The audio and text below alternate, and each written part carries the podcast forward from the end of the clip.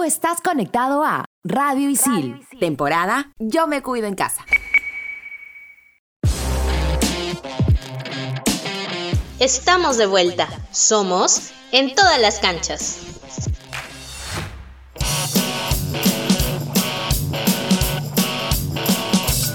Hola, hola, ¿qué tal? ¿Cómo están? Bienvenidos a una edición más de En todas las canchas a través del Spotify de Radio Isil. El día de hoy, en esta edición, tenemos un programa bastante interesante porque vamos a hablar sobre el caso de Lionel Messi y vamos a hablar sobre cómo va avanzando todo con respecto a los Juegos Olímpicos Tokio 2020 que se tuvieron que postergar para el próximo año. El día de hoy me acompaña como siempre la gran Mafe Lobatón. ¿Qué tal Mafe? ¿Cómo estás? Hola Gabriel, hola a todos los que nos escuchan. Muy contenta de estar una semana más aquí con ustedes en, en todas las canchas y feliz porque tenemos hoy unos temas muy interesantes para el programa. Así es, Mafita. Hay que recordar a la gente que esto es un programa hecho por alumnos de la carrera de periodismo deportivo de ISIL. Eh, vamos a entrar ya de lleno al primer tema, que es eh, Lionel Messi. Se habló mucho en las últimas semanas con respecto al futuro de Lionel Messi, que finalmente se quedará en el Fútbol Club Barcelona, pero hay que ir paso a paso, ¿no? Eh, ¿Qué fue todo lo que pasó con, con Lionel Messi en estos últimos días? Y todo inicia el 25 de agosto, cuando Lionel Messi, a través de sus abogados, envía un burofax al Fútbol Club Barcelona diciendo que eh, no quería continuar en el, club, pidiendo su carta de libertad. Eh, para quienes no saben, el Burofax en España es un servicio utilizado para el envío urgente de documentos que requieran una entrega indiscutible, sirviendo de prueba frente a terceros, que se entrega siempre bajo la firma del destinatario. Entonces, el 25 de agosto del año 2020, Messi envía un burofax a la gente del Fútbol Club Barcelona diciendo que no quería eh, seguir siendo parte del club catalán Así es, y como bien dices, Gabriel, Días después, el 27 de agosto para ser exactos, el presidente del Barcelona, Josep Bartomeu, pone a cargo, eh, se ofrece su cargo de, la presidencia y dice ¿no? que él dimite si es que Lionel Messi sale en público y dice que se va a quedar si es que él se va. ¿no? Entonces digamos que se generó mucho revuelo en España y en todo el mundo porque si bien es cierto, Messi es un gran jugador y el mejor jugador, digamos, de estos tiempos, que salga públicamente ¿no? a decir que el problema era con el presidente del club que él defiende los colores, iba a ser bastante fuerte. Así es, Mafe. Las cosas no quedaron ahí, ¿eh? porque en un inicio todo comenzó con una reunión con Ronald Koeman, el técnico, el actual técnico de Barcelona. De ahí pasó lo del Burofax, pasó lo que acaba de decir tú, Mafita, con respecto a Bartomeu. Y el 29, 29 de agosto, Leo Messi informa al Barcelona que no se presenta al inicio de entrenamientos, que no se presenta para las pruebas y es ahí donde verdaderamente estalla la bomba con respecto al futuro de Leo Messi. Hasta antes del 29 de agosto, todo el mundo creía que era una situación mucho más manejable y el día que Messi no se presenta a los trabajos con el Barcelona, explotó la bomba en, en Cataluña y en todo el mundo, ¿no? Sí, y digamos que la situación no mejoró, sino empeoró, porque ya una vez iniciados los entrenamientos en Barcelona a cargo de Koeman, el 2 de septiembre, para ser exactos, Jorge Messi, el papá de, de Leo Messi, que también es su agente, llegó a Barcelona de Rosario para reunirse con Bartemeo en una reunión que se esperaba poder llegar a un pacto amistoso de la salida del jugador y que finalmente terminó sin acuerdo alguno. Así es, Mafe. Y finalmente, el viernes 4 de septiembre, eh, hubo humo blanco, como se dice, ¿no? Tras varios días de reuniones entre el, padre Messi y Bartomeu, siendo ya el sexto día de ausencia de, de Leonel en los entrenamientos del Barcelona. Eh, habló finalmente Lionel Messi, porque Lionel Messi no había hablado en todos estos días, en todos estos procesos. Habló en una entrevista exclusiva para Gol.com donde dice que se queda única y exclusivamente porque no quiere meter en temas legales o problemas legales al Barcelona. Él se está quedando, y así lo, dijo y lo reafirmó, únicamente para no meter en problemas al club de sus amores. Todo lo que pasara detrás de eso eh, no, importaba, ¿no? él no quería estar en el Barcelona, pero si tenía que quedarse para evitarle problemas al club catalán, él se iba a quedar hasta que termine su contrato. Pero ¿qué te parece, Mafita, si en vez de hablar sobre lo que dijo Messi, vamos a escuchar directamente a Lionel Messi y las declaraciones que dio el último 4 de septiembre con respecto a su renovación o, en todo caso, su estadía en Fútbol Club Barcelona? Cuando yo le comuniqué la, la decisión esta a mi, a mi mujer, a mi hijo, fue, eh, o asumirlo yo mismo, fue un drama bárbaro, eh, llorando, mis hijos pidiéndome que no, que no me vayan, que no se querían ni de, Barcelona, que tienen su vida, sus amigos, su colegio, que no querían cambiar de, de colegio, pero, pero yo miré un poco más allá y los últimos años que, que me queda lo quiero eh, disfrutar y competir por, por ganar la Champions. Eh, siempre fue lo que, lo que quise durante todos estos años, intentar de, de competir y luchar por, por ganarla. Eh, después la puede ganar o no, porque la Champions es muy, es muy difícil, pero por lo menos eh, competirla y lucharla y estar ahí, ¿no? que no pase lo que nos pasó los últimos años, tanto en Roma, Liverpool o Múnich, con el, con el Bayern ahora. Eh, y bueno, todo eso hizo que, que me lleve a esta a esta decisión que, que después no, no, se llevó a cabo porque volvemos al principio. Eh, yo pensaba, no, pensaba no, eh, estamos seguros de que, de que yo quedaba libre, que el presidente siempre dijo que yo al final de temporada podía decidir si me iba o no. Y, ahora se agarran de que, de que no lo hice antes del 10 de junio, cuando el 10 de junio todavía estábamos eh, compitiendo por, por la liga en el medio de este lío de, del virus este todo lo que nos pasó, que se alteraron toda, toda la fecha y, y bueno, ese es el motivo por el cual eh, voy a seguir en, en, el club, porque él me dijo que, que la única manera que de salir era pagarlo a cláusula, que eso es imposible obviamente, y si no, ir a juicio, y ir a juicio es una locura, yo nunca iría a juicio con, contra el club al cual, al cual amo, al cual me dio, me dio todo, el cual me ayudó desde desde que llegué. Eh, el club de mi vida, tengo mi vida hecha en, en Barcelona, eh, crecí acá, lo viví todo, me dio todo, yo también di todo por, por este club y, no, y nunca jamás se me pasó por la, cabeza, por la cabeza terminar eh, haciendo ju juicio al club para poder salir. Estar bien en un sitio, eh, ser feliz, eh, tú eres un ganador nato, eh, estás en un equipo que tiene que pelear por, por, por títulos. Luego, como tú dices, ganar o perder depende de muchos factores, pero hay que estar en la pelea. Y estos últimos años el Barça, por lo menos en Europa, no ha competido, ¿no? Eso es un lastre. Entonces yo, una pregunta muy directa que se me ocurre, es decir, vas a seguir en el Barça y vas a seguir bien, defendiendo la camiseta y liderando al grupo, al vestuario y al equipo, pero tendrán que mejorar en algo, el proyecto tendrá que mejorar algo, algo tendrá que cambiar a nivel deportivo.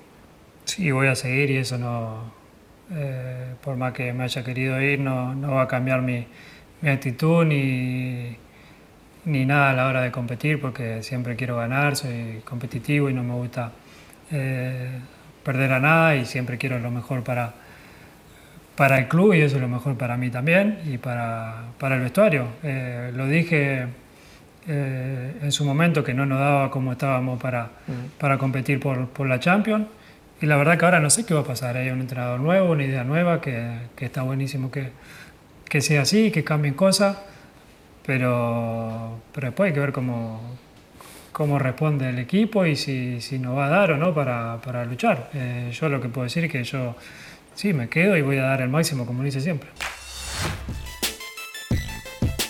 Esas eran las declaraciones de Lionel Messi, quien finalmente ha optado por el bien común, por el bien legal de todos, quedarse en el Barcelona, Mafe. Sí, así es como lo escuchábamos. Eh, un Messi que se le escucha bastante decepcionado por toda la situación, que creo que él no quería llegar, porque como decías antes, es el club que le ha dado todo. Y bueno, creo que eso también cambia bastante el panorama de lo que va a ser de aquí al inicio de esta temporada y de lo que va a ser Messi en este Barça de Ronald Koeman porque digamos, ¿no? El próximo año, en marzo del próximo año, hay elecciones a la presidencia del Fútbol Club Barcelona. Digamos que el presidente que salga convence a Messi de un proyecto ganador, digamos, no sé, le trae a Xavi Hernández de, técnico, entonces se podría dar, digamos, un nuevo contrato que vaya más allá del 2021, que es hasta ahora lo que se va a quedar, ¿no? Entonces creo que sí, ha cambiado toda la situación. Sí, no sé qué opinas, Mafe, pero para mí esta ha sido la versión más humana de Lionel Messi. Eh, no solamente en lo físico, porque se le vio sentado, tranquilo, con un polo, una bermuda y unas sandalias. No, no solamente desde el aspecto físico, sino desde lo que transmitía con sus palabras eh, por momentos triste, por momentos como desubicado, por dos momentos enojado. Nunca se le había visto tantas emociones a Messi en una sola, en, menos de, 20 minutos, que es lo que duró la entrevista total que le hizo que le hizo Pero bueno, Lionel Messi se quedará en el Barcelona. Veremos qué pasa a inicios del 2021 cuando se realicen las elecciones en el club catalán. A ver si es que Messi decide finalmente renovar con el Barcelona o no, porque él ya dijo que tenía pensado durante todo el año en retirarse de Barcelona y posiblemente la salida de Bartomeu pueda darle una nueva opción a Messi para seguir en el club catalán. Pero ¿qué te parece, Mafe, si vamos rapidito nomás a hablar sobre el reinicio de la Liga Española, de la Liga? Así es, ya se empiezan todas las competiciones europeas, ya se nos vienen encima. Y este 11 de septiembre es el retorno oficial de la Liga Santander con un partidazo, creo yo, el Granada versus el Athletic de Bilbao. Así es, en la jornada 1 no va a participar ni el Barcelona, ni el Real Madrid, ni el Atlético de Madrid, ni el Sevilla, que son los equipos que participaron en las instancias finales de competencias europeas. Ellos irán reintegrando en la segunda y tercera fecha dependiendo de la instancia a la cual han llegado. Pero sí, efectivamente, la liga vuelve el viernes 11 de septiembre y el sábado 12 de septiembre tenemos la primera presencia peruana en esta temporada de la liga y hablamos de Renato Tapia que viste ahora la camiseta de Celta del Vigo y visitará a Leibar en lo que es la primera jornada de la liga. ¿Qué te parece, Mafe, si ya que hemos hablado de, como hemos mencionado a, a Renato Tapia, le damos pase a Yanina para que nos den un poquito el panorama de cómo se va moviendo todo el tema de la selección con respecto al reinicio o al inicio, en todo caso, del proceso clasificatorio a Qatar 2022.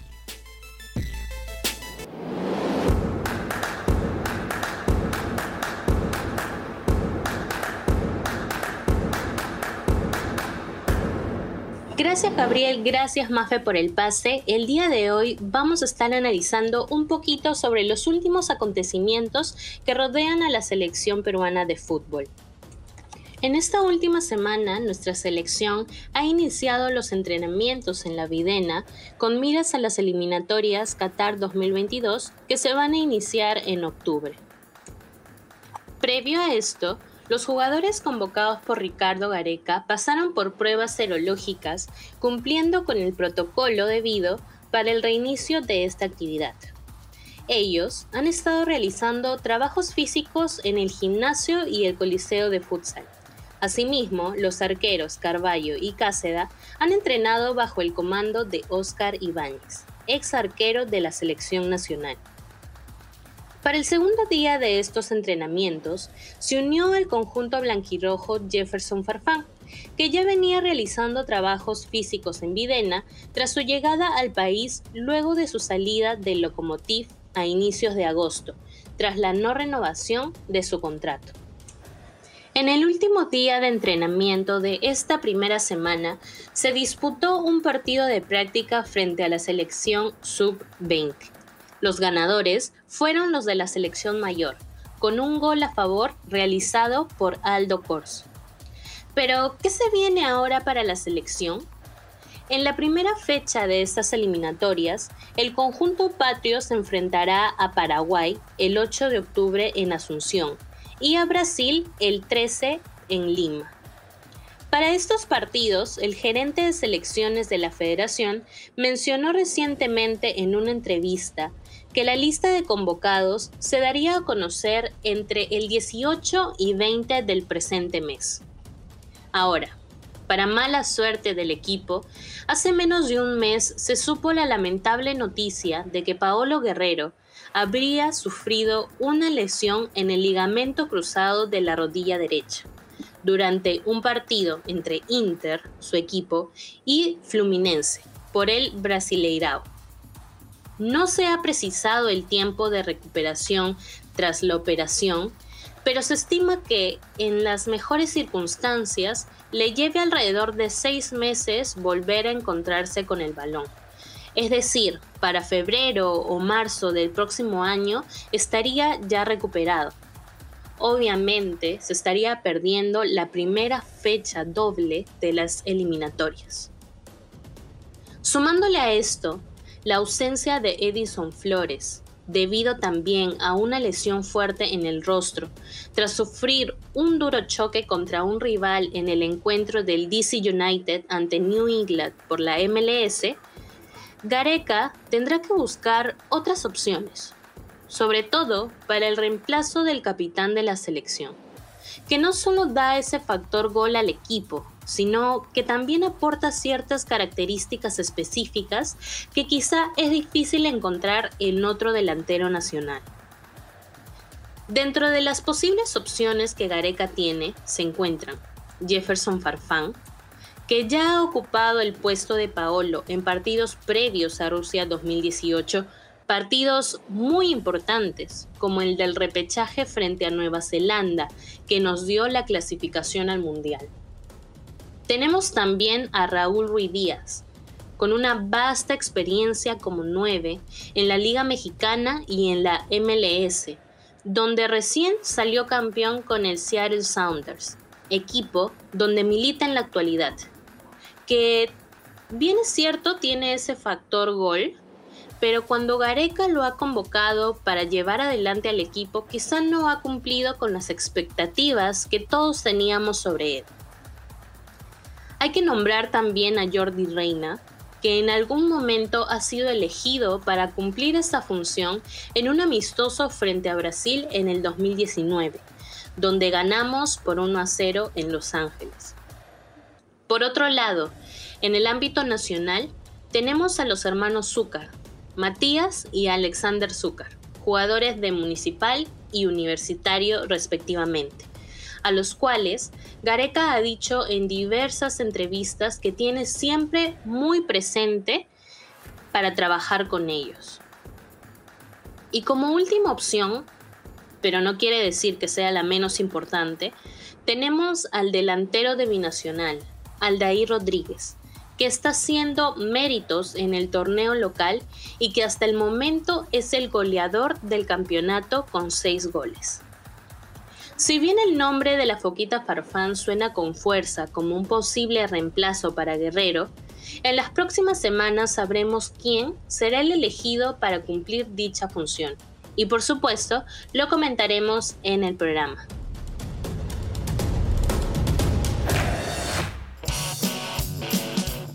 Ahí estaba Yanina, muchas gracias Yanina por eh, ampliarnos y eh, ponemos un panorama un poco más claro con respecto a la selección peruana para lo que va a ser el inicio del proceso clasificatorio a Qatar 2022. Este año iba a haber un evento deportivo bastante importante, que eran los Juegos Olímpicos Tokio 2020.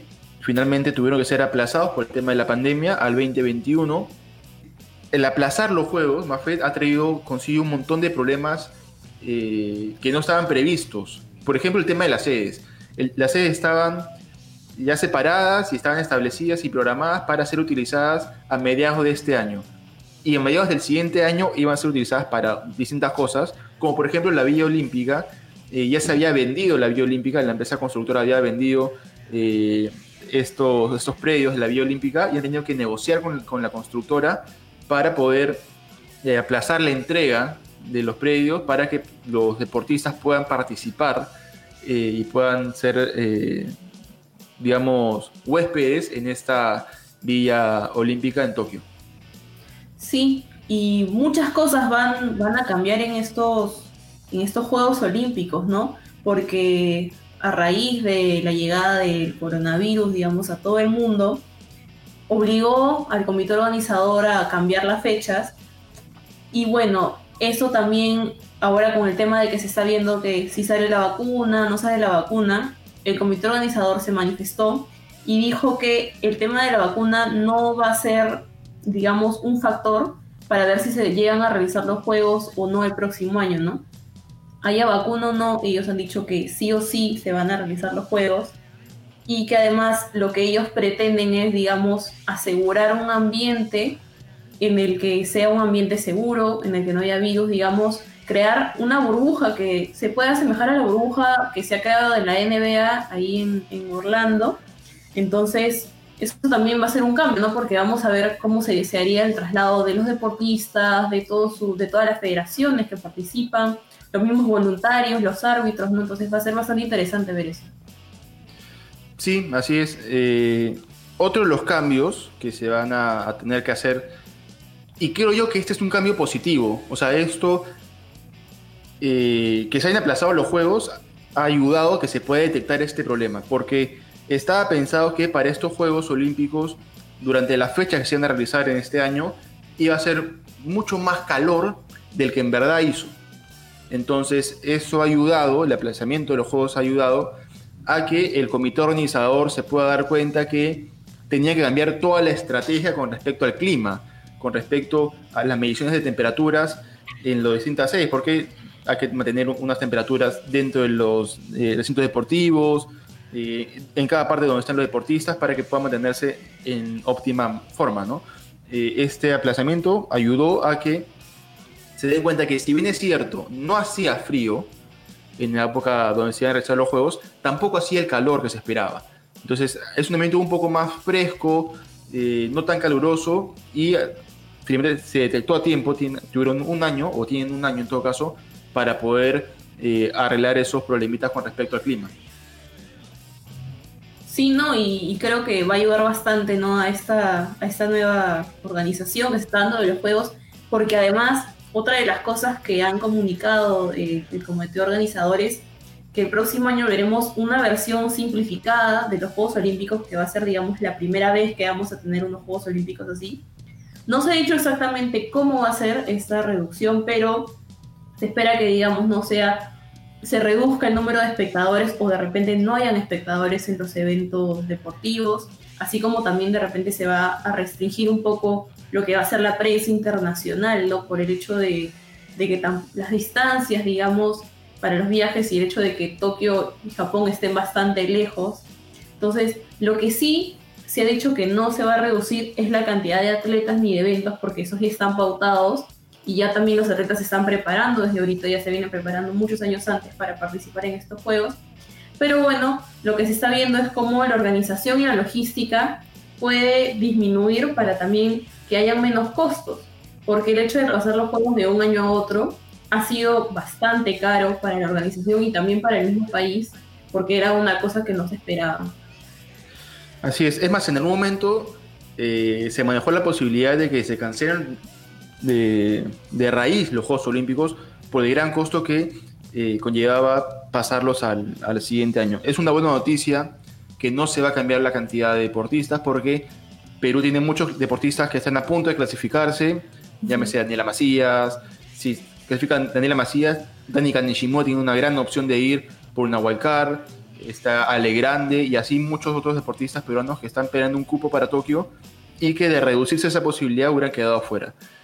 Personalmente creo que la reducción más fe va a ir por el tema eh, de, los espectadores, porque si se quiere mantener una burbuja, es mucho más sencillo mantener una burbuja sin espectadores que con espectadores. El tema de la prensa es un poco más sencillo manejarla por el tema de la burbuja, pero efectivamente el tema de los costos va a ser un, problema ¿no? para, para Tokio 2020, para el comité organizador, para la prensa misma, porque eh, no creo que ningún canal de televisión en alrededor del mundo esté con la capacidad monetaria para poder enviar a los a los periodistas que estaban pensados ir. Así que seguramente en las próximas semanas iremos teniendo un poquito más de información porque esto de los Juegos Olímpicos, como es totalmente nuevo el aplazamiento de los Juegos Olímpicos por el tema de la pandemia, semana a semana se van actualizando informaciones y hay cosas novedosas con respecto a los Juegos Olímpicos Tokio 2020. Ha sido realmente un placer, más fue compartir un programa más contigo y con toda la gente aquí a través de eh, Spotify de, Radio y Silva.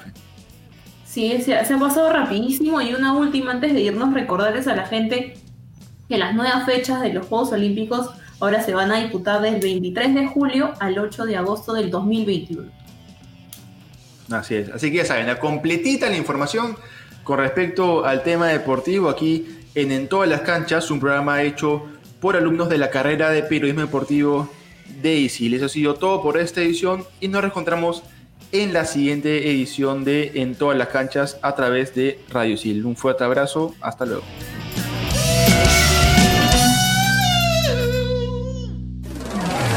Encuentra un nuevo episodio de tu podcast favorito.